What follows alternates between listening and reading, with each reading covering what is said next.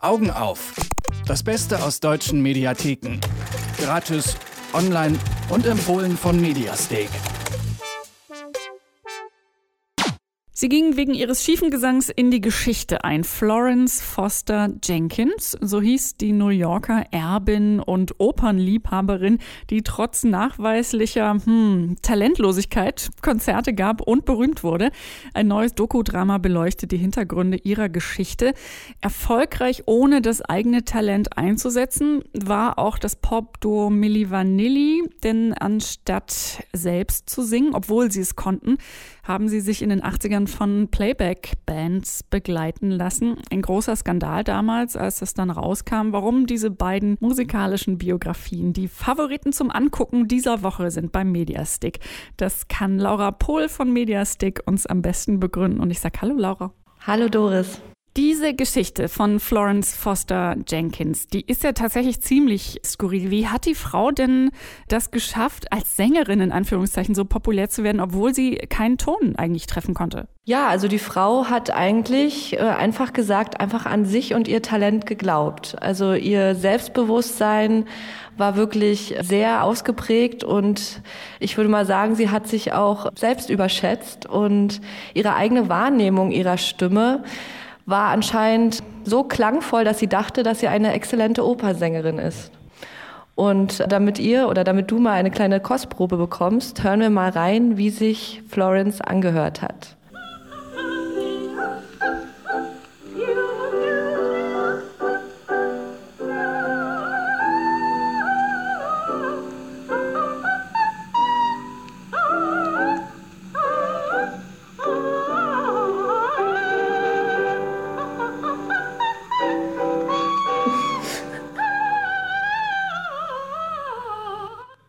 Ja, das war die Stimme von Florence Foster Jenkins. Es fällt ein bisschen schwer, da nicht bei zu lachen, muss man tatsächlich sagen. Was du gesagt hast, dass so eine sehr schräge Selbstwahrnehmung ist ja das eine. Aber das andere ist ja, dass Menschen das sich auch anhören müssen. Und tatsächlich kann es ja durchaus ein bisschen schwer gefallen sein. Wie konnte diese Frau sich denn so lange damit durchschmuggeln oder behaupten? Also es lag vor allem daran, dass ihre Auftritte sehr exzentrisch waren. Also sie hatte neben ihrem Gesang eine sehr tolle Bühnendekoration und sich selber auch sehr doll in Schale geworfen. Das war zu der damaligen Zeit äh, nicht so üblich. Und ihr schiefer Gesang hat sich im Land, also in Amerika, schnell rumgesprochen und es wurde quasi zum Insider-Tipp. Also die Leute waren gespannt auf diese Frau, die sich selbst als so tolle Sängerin empfand und doch gar nicht singen konnte. Und so avancierte sie dann schnell zur Kultfigur. Also tatsächlich auch so ein bisschen eine Faszination des Skurrilen tatsächlich. Diese Geschichte von Florence Foster Jenkins, die ist ja kürzlich auch verfilmt worden von Hollywood. Stellt sich natürlich die Frage, ob es sich lohnt, die Dokumentation jetzt auch nochmal anzuschauen, wenn man den Spielfilm vielleicht schon kennt. Also es lohnt sich auf jeden Fall, sich die Dokumentation anzuschauen, denn Florence Foster Jenkins wird von der US-amerikanischen Starsängerin Joyce Di Donato verkörpert und diese Dame kann wirklich singen.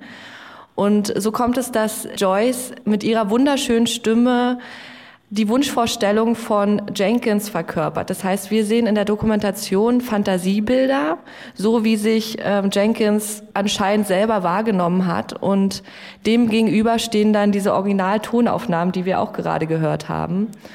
Somit gelingt der Doku wirklich eine wunderbare Einsicht in dieses Leben dieser schillernden Person, das was gleichzeitig aber auch irgendwie tragisch war. Denn anfangs ist die Kritik an Florence noch abgeprallt, aber Wegbegleiter vermuteten damals, dass sie dann doch am Graben der ganzen Kritik und dem Spott verstarb, also quasi am gebrochenen Herzen.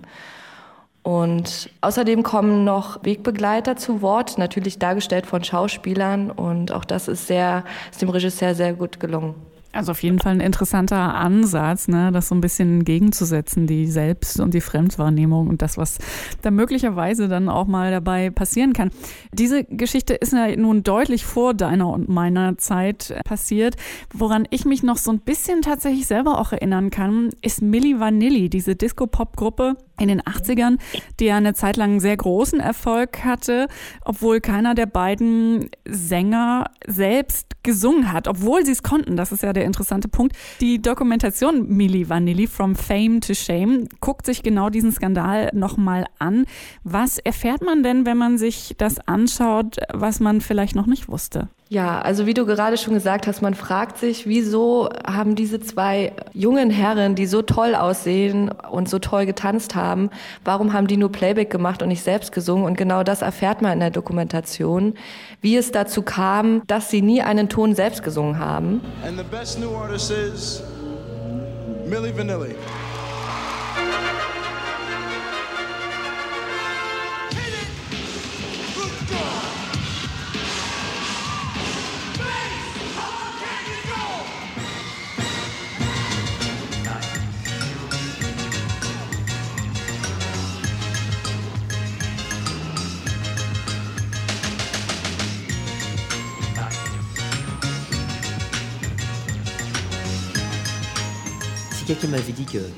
Wenn jemand zu mir gesagt hätte, du wirst 14 Millionen Alben verkaufen, in den amerikanischen Charts stehen, auf MTV laufen, pausenlos, in Heavy Rotation, überall auf der Welt,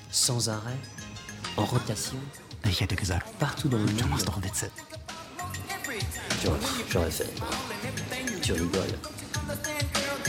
Und außerdem erfährt man auch, wie diese Erfolgsgeschichte, ich meine, die beiden wurden über Nacht zu internationalen Stars, in einer der größten Skandale der Musikgeschichte endete. In der Dokumentation kann ja nur noch einer der beiden zu Wort kommen, Fab Morvan, und über das Ende von Milli Vanilli sprechen, weil sein Kollege Rob Pilatus ja gestorben ist an einer Überdosis. Mit welchem Gefühl äh, lässt diese Doku einen denn zurück oder wie hat sie dich zurückgelassen? Also mich hat sie sehr bewegt. Ähm, wie du gerade selber sagst, ich kenne die Songs, die Hits von Milli Vanilli auch noch aus meiner Kindheit und ich liebe sie noch heute sehr. Und wenn man dann wirklich Einblick in die Geschichte bekommt und wie denn die beiden eigentlich auch zu Marionetten dieser ganzen Musikindustrie wurden und am Ende auch verantwortlich dafür gemacht wurden, dass sie ja gelogen haben und nie einen Ton selbst gesungen haben dann bewegt einen das sehr. Also mir taten die beiden sehr leid, als ich das geschaut habe, weil ja, man kann sich das vorstellen, wie, wie schwer das auch ist, wenn man über Nacht zum Star wird. Auf einmal hat man Geld, man reist rum, die Mädchen liegen einen zu Füßen. Und trotzdem weiß man aber, dass man nie wirklich eine eigene musikalische Leistung für diesen Erfolg eingebracht hat. Und ich glaube, das ist schon sehr schwer zu verarbeiten und auch damit umzugehen. Und das ist vielleicht oder sehr wahrscheinlich auch der Grund, warum Robert der Kokainsucht ja, zugrunde ging, will ich mal sagen, und ihm der Größenwahn auch irgendwann zum Kopf stieg. Das sagt Laura Pohl von Mediastick über eine der Empfehlungen für diese Woche. Sie und Anne Krüger suchen ja jede Woche für uns Filetstückchen aus den deutschen Mediatheken raus. Und diesmal geht es um talentlose Sängerinnen und Sänger und deren Geschichte und die Links zu den Filmen finden Sie natürlich wie immer auf mediastick.com und auch auf Detektor FM äh, mit allen Verlinkungen, die Sie sich nur vorstellen und wünschen können. Ich sage vielen herzlichen Dank, Laura. Danke dir auch. Schönes Wochenende. Augen auf. Das Beste aus deutschen Mediatheken. Gratis, online und jede Woche auf Detektor FM. Noch mehr Tipps gibt's jeden Tag auf mediastake.com.